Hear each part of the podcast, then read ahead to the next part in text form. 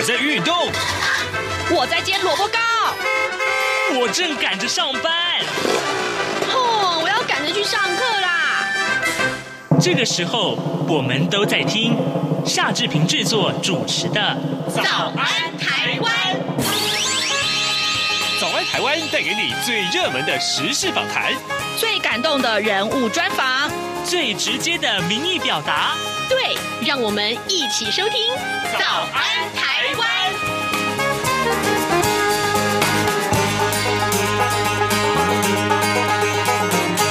早安台湾，我是夏志平。今天是二零二二年的八月十八号，星期四，礼拜四。我们当然是进行刘碧荣时间这个单元了。待会呢，志平要为您连线访问，呃，东吴大学政治系刘碧荣教授。我们请刘老师为我们来解说最重要的新闻外电啊。来啊、这个呃，在跟刘老师连线之前呢，志平有一点点的时间跟大家说一说各平面媒体上面的头版头条讯息。来，我们先看到是《联合报》和《中国时报》今天不约而同的把所有的这个头版头的版面都放在这个选前一百天呢，就是呢年底的这个选举即将要呃。从今天开始，就算只有一百天了啊。那么蓝绿白可以说是开战。那中选会今天会公告，八月二十九号开始受理登记，各政党也摆开了阵势。我们来看看联合报上面的这个头版头条的内文呢。呃，年底九合一选举跟宪法修正案公民复决将会在十一月二十六号投票，选战倒数一百天。那呃，中选会今天上午将会发布二零。二二年的地方公职人员选举公告说明，呃，预估选举投票的人数，依照中选会的规划呢，那将会从八月二十九号开始到九月二号受理候选人的登记啊啊，那么当然这登记那一天也会是重要的一个开始。呃，另外我们也看到的是。呃，《中国时报》《中国时报》当然锁定的内容啊，其他还提到更细一点。年底的县市长选战呢，倒数一百天了。那朝野政党呢，各就战斗位置。国民党昨天在中常会征召了新北市的市长侯友谊，还有台中市的市长卢秀燕，争取连任，完成二十二个县市长的选举布局。那党主席朱立伦形容两个人是年底选战最强的母鸡。呃，蔡英文总统则是啊下达了行政选战双重动员令，那么要求啊，民进党提名的二十一位县市长参选人啊当全员母鸡，全力带头冲刺。而民众党则是这布局重点放在台北、桃园、新竹。宜兰等县市，这四个县市的选战都形成了三脚督，就是有三个呃极有可能当选的候选人的这个格局，呃，为后续的这个弃保操作埋下了伏笔。这是今天《中国时报》上面对于选战的观察。而自由时报则是来锁定说，这个呃，国民党的访中团啊，那么的内文是提到国民党的副主席夏立言的率团访中，那么当然引发了争议。那虽然国民党中央声称说此行不会啊见所谓的高官，也不会谈及任何政治性的议题，不过呢，中共官媒昨天就报道说，一场在中国河南郑州举行的两岸关系研讨会里面。中国国台办的主任啊，刘结一昨天致辞的时候，后大谈祖国完全统一的历史大势是不可阻挡的，呃，不可抗拒的。那么夏立言所率的这个团员里面，国民党则特。的这个特别顾问兼大陆事务部的主任林祖嘉，就透过了视讯致辞的时候说呢，国民党将会持续推动两岸在坚持九二共识、反对台独基础上面加强交流合作，维护台海和平的稳定。就是《自由时报》今天早上的这个报道。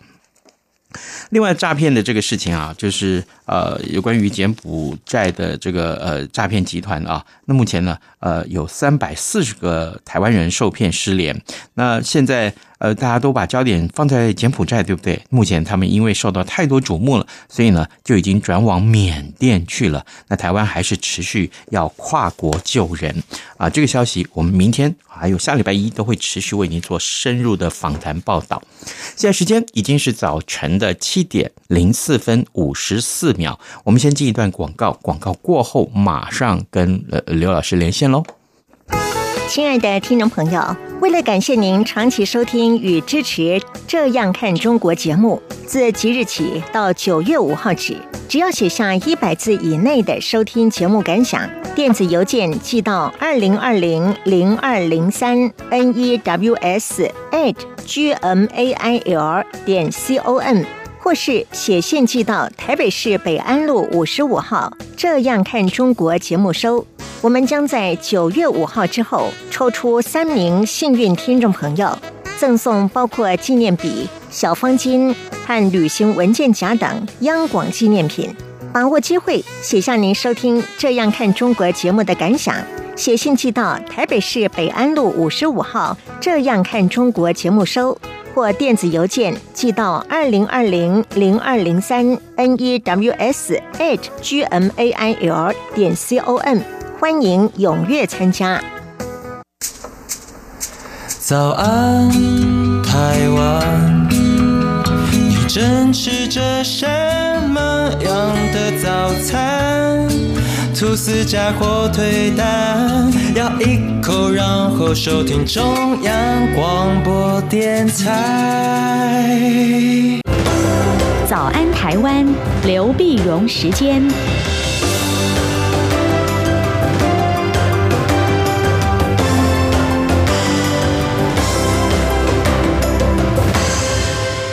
这里是中央广播电台台湾之音，您所收听的节目是《早安台湾》，我是夏志平。哎，此刻时间是早晨的七点零六分四十六秒啊！我们要为您连线的是东吴大学政治系刘碧荣教授，请刘老师为我们解说最重要的新闻外电。老师早安。早，各位听众朋友，大家早！谢谢老师一早接受我们的访问。老师，首先我们把焦点放在这个美国啊，呃，在前几天我看到这个消息的时候，我真觉得非常的离谱。为什么？这跟川普有关，好像跟川普有关的话题，呃，新闻都非常的这个受争议啊。八月八号的时候，美国联邦呃调查局的干员突然冲到了呃前总统川普的这个呃位在佛罗里达州的海湖庄园。老师，我想请教你，他冲进去的时候，是因为发现了很多没有缴回的国家机密文件，这个事情的严重性是什么呢？对，这个这个事情非常有意思，因为他是从来史无前例的哈。嗯、你说现任总统的一个官员冲到前任总统的呃这个海湖庄园的官邸里面去搜查啊，这是这是过去从来没发生过的事情，嗯，当然引起引起这个共和党的整个愤怒哈。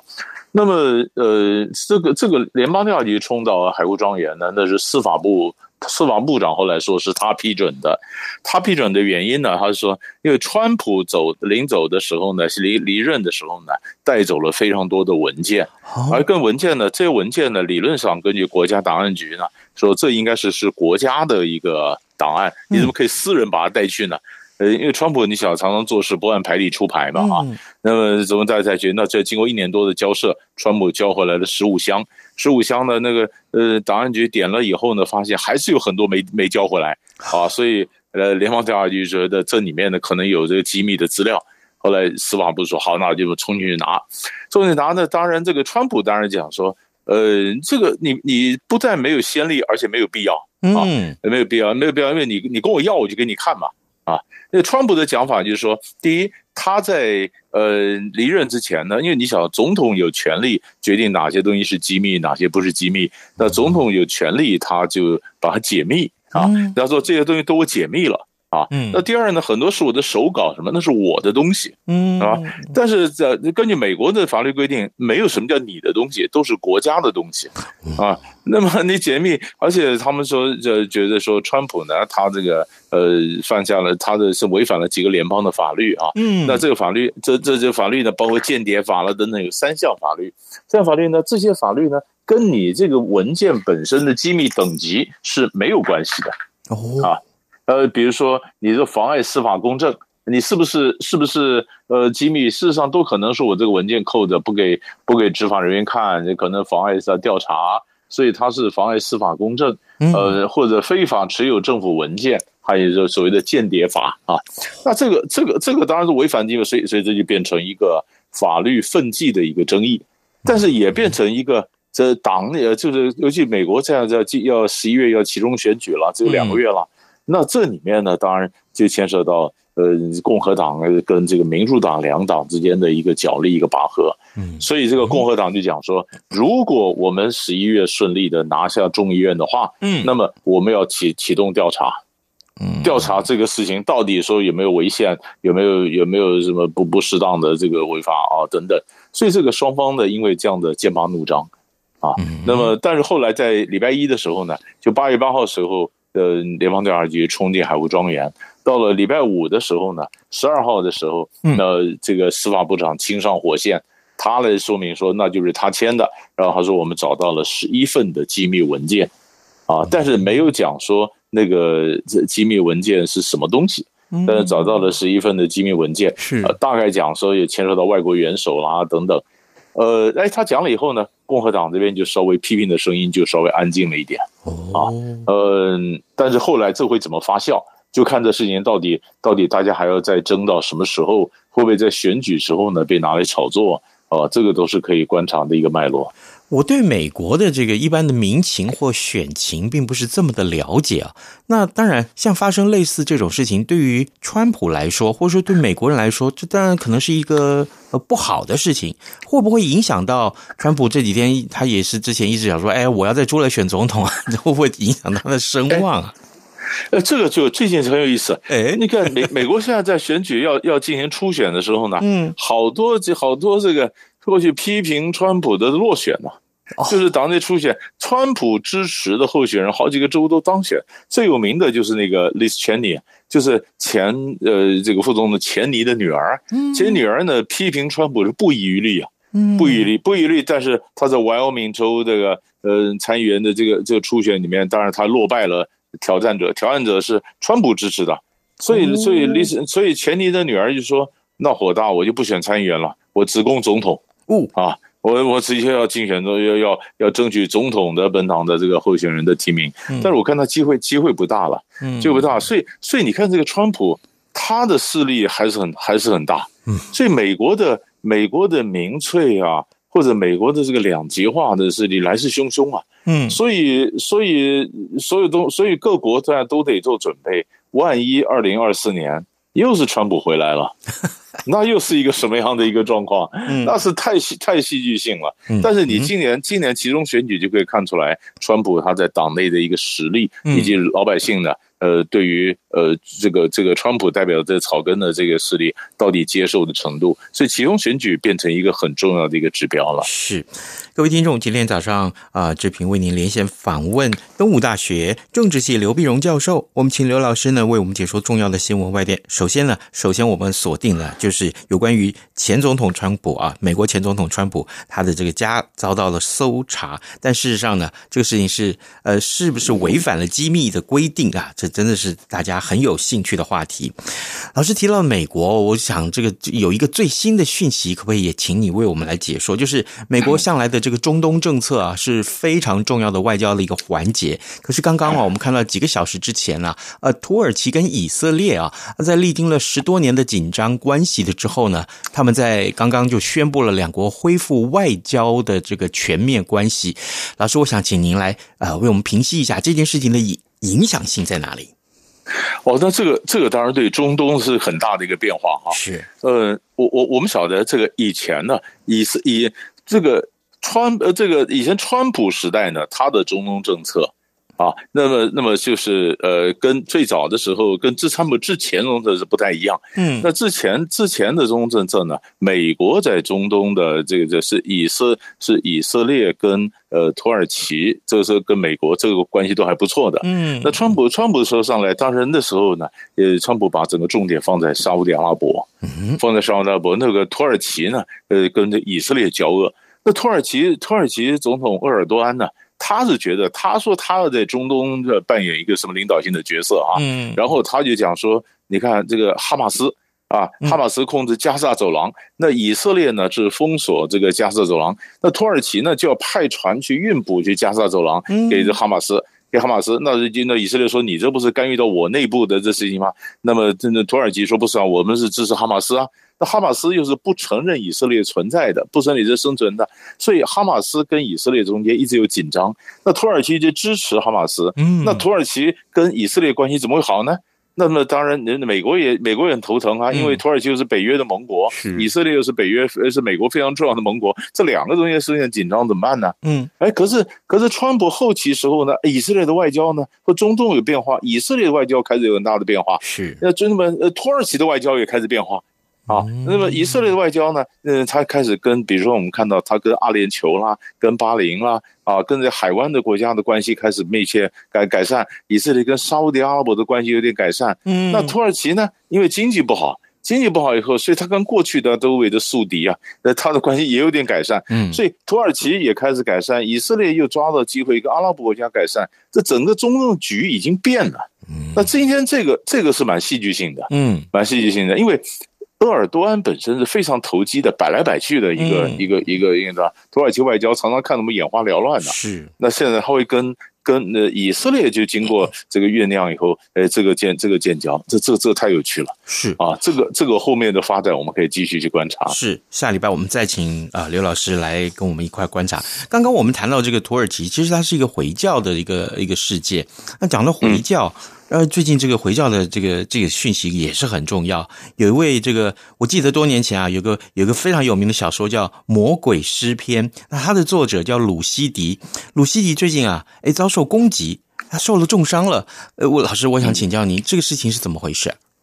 是，是我们要要讲一下这鲁西迪呢，这事情。他是你讲魔鬼诗篇的，当时一九八八年，哇，一八年他是当时一个魔魔鬼诗篇。那魔鬼诗篇里面呢，当然就很多穆斯林觉得在亵渎了这个这个穆罕默德，亵渎了真主安拉，嗯，所以当时。当时呢，呃，这个呃，伊朗你晓得，当时正在发生革命嘛，侯梅尼革命。嗯，伊朗的回教领袖侯梅尼上来说，开玩笑，这个我现在以教领政啊，这个伊朗的这个回教跟着大兴起来，你居然是侮侮辱这个回教，所以侯梅尼就下令全球捕杀令，嗯，就是任何的穆斯林，就是看到了这个鲁西迪格杀勿论呐，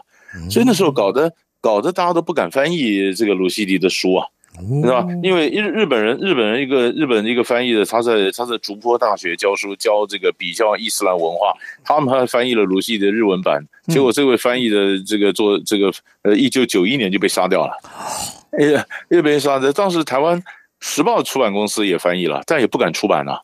那么就算他全球捕杀令，那也许也许我们的飞机还是要飞中东的，啊，这太危险了。这没人敢，这这鲁西就躲啊躲啊，就后来就很多年之后来慢慢的事情就淡化了，所以年轻朋友也不晓得有这么一回事儿。嗯，那么鲁鲁西迪也就就后来也躲在在美国，他是印度裔，他同时有这个英国籍跟美国籍双重国籍啊。那结果最后躲了以后呢，没想到在八月十五呃八月十二号礼拜五的时候呢，他在纽约一个社区要进行演讲，演讲还没上台前居然被人攻击，是这这这砍了一刀。弄得弄得他自己自己可能手的神经被切断了，可能瞎一只眼睛，但是他是起码现在会讲话的。他从本来靠呼吸器啊，后来慢慢慢慢就恢复恢复。他就想了，那这个凶手当然抓到，就就要查这个凶手到底跟伊朗有没有关系啊？嗯，啊，因为伊朗当年那那伊朗当然说那是当年这个侯梅尼发的全球捕杀令，但是捕杀令没撤销啊。那那么那么伊朗说没有关系，美国的警方也不敢马上讲说有关系。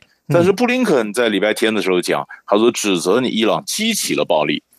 更想你想这鲁西迪在讲完以后呢，哎，更有意思，这是这个写《哈利波特》那个 J.K. 罗琳啊，嗯，罗琳就在网络上就说支持鲁西迪，这鲁西迪，结果结果被马上在网络上被人攻击啊，被人攻击，然后接到恐怖说恐怖攻击说下个就杀的就是你。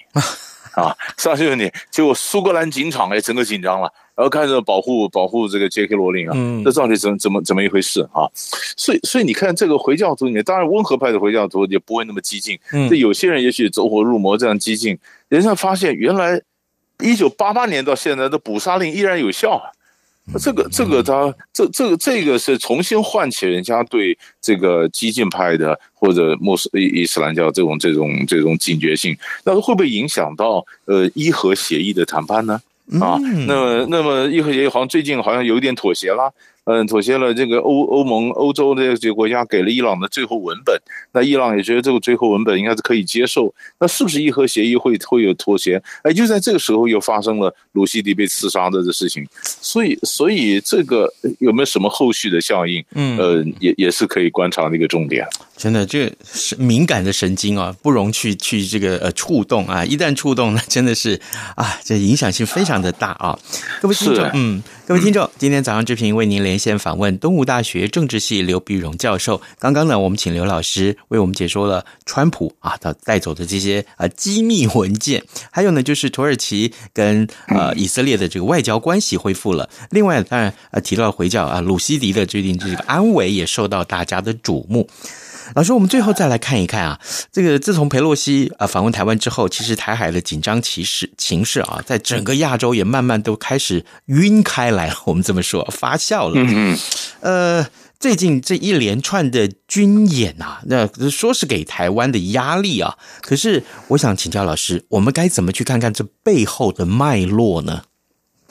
对，这这当然，我们就看到，就看到我们眼花缭乱啊。嗯，呃，这个中国大陆围着台湾一连串的军演，一连串军演呢，那结果当然也引起周边国家的紧张。嗯，因为你晓得，呃，说是台海的问题，但是你说像北韩，北韩呢，它也曾经也发射飞弹，它也跃跃欲试啊。那东南亚国家呢也很紧张。他讲这样说，如果说中国大陆可以在台海这样子耀武扬威的话，那他是不是也可以在南海耀武扬威？嗯啊，那是所以各种的演习，所以我们就看到好几块的的演习，除了环太平洋的各种演习之外啊，你看从这个八月十五号开始，德国的这个这个飞机也来了，嗯，那依序呢和新加坡、澳洲、日本、南韩举行这个代号叫“极速太平洋二零二二”的空中联合演习，嗯。好，那行那行那么德国呢？这政策以前梅克尔跟中国大陆关系是非常好的，嗯，但是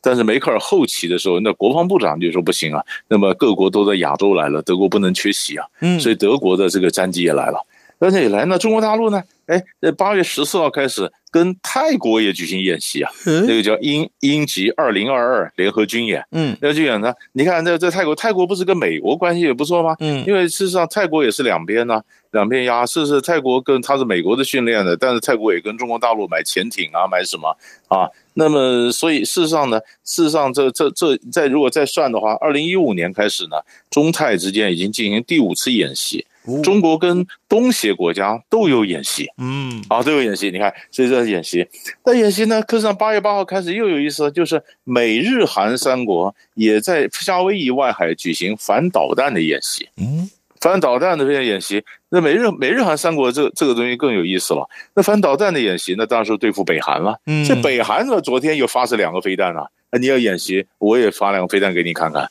啊。那么那么人飞演习，然后呢，呃，因为那么日本日本就是那中国大陆不是在这这边演习，在渤海、黄海演习，对，而且有些有些飞弹也射到这个日本的这个呃这个这这个经经济海域，对，那日本当然也紧张了。好，那可是你可以看到中日韩三国的演习，那三国的演习呢？那你你们这个反导弹飞系统的演习，呃，可是可是你说在同一个时候，那那么他八月八号开始演习，八月九号呢，韩国外长朴正呢在青岛跟王毅举行会谈，嗯，然后会来也谈着也谈着咱都那那边谈说，当然这中国大陆就比较担心了，你那个萨德萨德飞弹系统反导弹系飞系统，你不是说是对北韩其实也威胁到中国啊？啊，那后来文在寅的时候呢，就讲说，呃，有个三不政策，就是说绝对不追加部署，已经部署了就算了哈，不追加部署，然后不加入美国的导弹防御系统，不建立美日韩三国的这个同盟，就是三不政策。那朴正谈完以后呢，中国大陆本来就发，本来的外交外交部的这个网站就说，朴正呢重重申了三不政策，嗯，那韩国马上就否认了，没这回事儿。啊，那么外中国外交部的那个东西就撤撤下来了，撤下来改成呢说阶段性的稳妥处理萨德问题，因为那事实上事实上尹锡悦是亲亲美的和亲日的，所以你可以看到，他虽然是美日韩三国没有三国同盟，可是现在三国在演习啊，演习更重要的是八月十五号的时候呢，尹锡悦发表演讲，他说呢，二战结束就纪念二战的结束，二战结束什么意思呢？那就是。日本跟韩国的关系可以重新开始了，因为二战已经结结束了，没有什么未未未解决的问题或什么，所以所以这个会不会又出现中呃美日韩三国的同盟？嗯啊，那么那么在这个时候，中国又是什么反应？对。啊，那所以尹锡悦他是两边压，他两边他也晓得我今天要扮演重要的角色，所以美国不是联络韩国要成立 Chip Four 嘛？嗯，那个是半导体同盟。那韩国说我可以加入，但是不能排除中国。嗯，啊，所以他也不愿意变成这，所以他不排除中国。然后他在跟美国演习的时候呢，派了外长去跟中国去讲说，呃，事实上中韩关系很重要。可是他军事上基本上是亲美亲日的。所以韩国，你不要看这个这个总统，他其实在外交上其实也很会拿捏分寸，也很找到杠杆的。所以一连串的演习，军事加政治，亚洲情势是看得我们眼花缭乱的。嗯。好，呃，各位听众，今天早上志平为您连线访问东吴大学政治系刘碧荣教授。我们请刘老师啊，最后呢，我们观察了有关于这亚洲的情势啊。那这样来看，其实前一阵子这个裴洛西访问台湾啊，后来转往日本的时候，呃，尹锡悦就说啊，我去度假。对啊，对，那真的是两边押宝啊。好，后续看看这个情况如何，我们再请老师为我们分析。好，谢谢老师，谢谢，谢谢。从两岸、国际、历史文化与财经等角度透视中国的《这样看中国》节目，每周一到周五晚间九点三十分到十点在中央广播电台播出。如果您对《这样看中国》节目有任何收听想法或意见，欢迎寄信到台北市北安路五十五号，也可以透过电子邮件的方式。节目有两个信箱：二零二零 at。r t i 点 o r g 点 t w，或是二零二零零二零三 n e w s at gmail dot com。再次谢谢听众朋友们的收听与支持，请持续锁定每周一到周五晚间九点三十分到十点播出的《这样看中国》节目。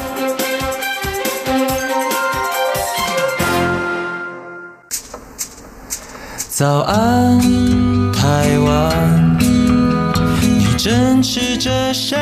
么样的早餐？吐司加火腿蛋，咬一口，然后收听中央广播电台。早安，报马仔。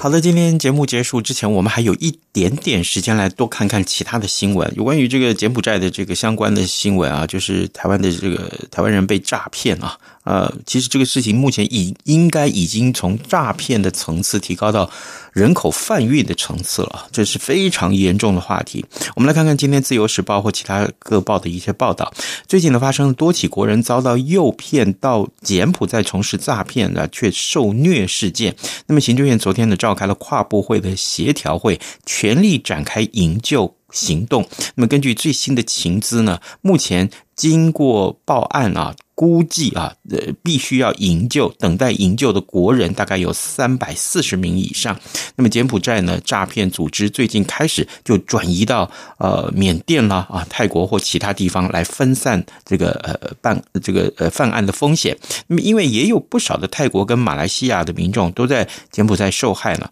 所以呢，呃，其实中华民国政府也加强跟泰国跟马来西亚等国的合作，共同要去打击犯罪，包括呢合作在这个泰。国机场去拦人啊，劝阻不要前往柬埔寨、缅甸，以免受害。那么行政院也特别说啊，的官员说啊，说目前呃，从这个柬埔寨的诈骗案呢来看，国人报案的三百多件案件当中，有超过百分之九十九都是电信诈欺。那么一件呢是属于这个性剥削案件。那么无论营救难度有多高，政府。都会想要尽想尽办法来救人。至于救办方面呢，警呃警政署已经侦破了十二件了，那么调查局也侦破了一件。所以呢，今天看到啊《自由时报》这个副标，其实我愿意再强调一遍，就是无论难度有多高，政府都会想办法营救。我们也很乐意看到呃政府有这样的决心啊，这件事情。呃，非常值得深入探讨。所以呢，我先跟各位听众预告一下，明天的节目还有下礼拜一的节目，我们都会锁定在这个议题上面做非常深入的讨论，不管是从哪个角度切入啊。今天节目时间也差不多到了，志平啊，也谢谢大家的收听，欢迎各位听众随时锁定中央广播电台的各节新闻，还有上到我们的官网来浏览新闻，甚至于呢，也欢迎大家在早安台湾的呃脸书的粉丝页面上，或者是我们的官网的页面上面为我们按个赞好吗？谢谢您，跟您说拜拜，咱们明天再会喽。一样被丢弃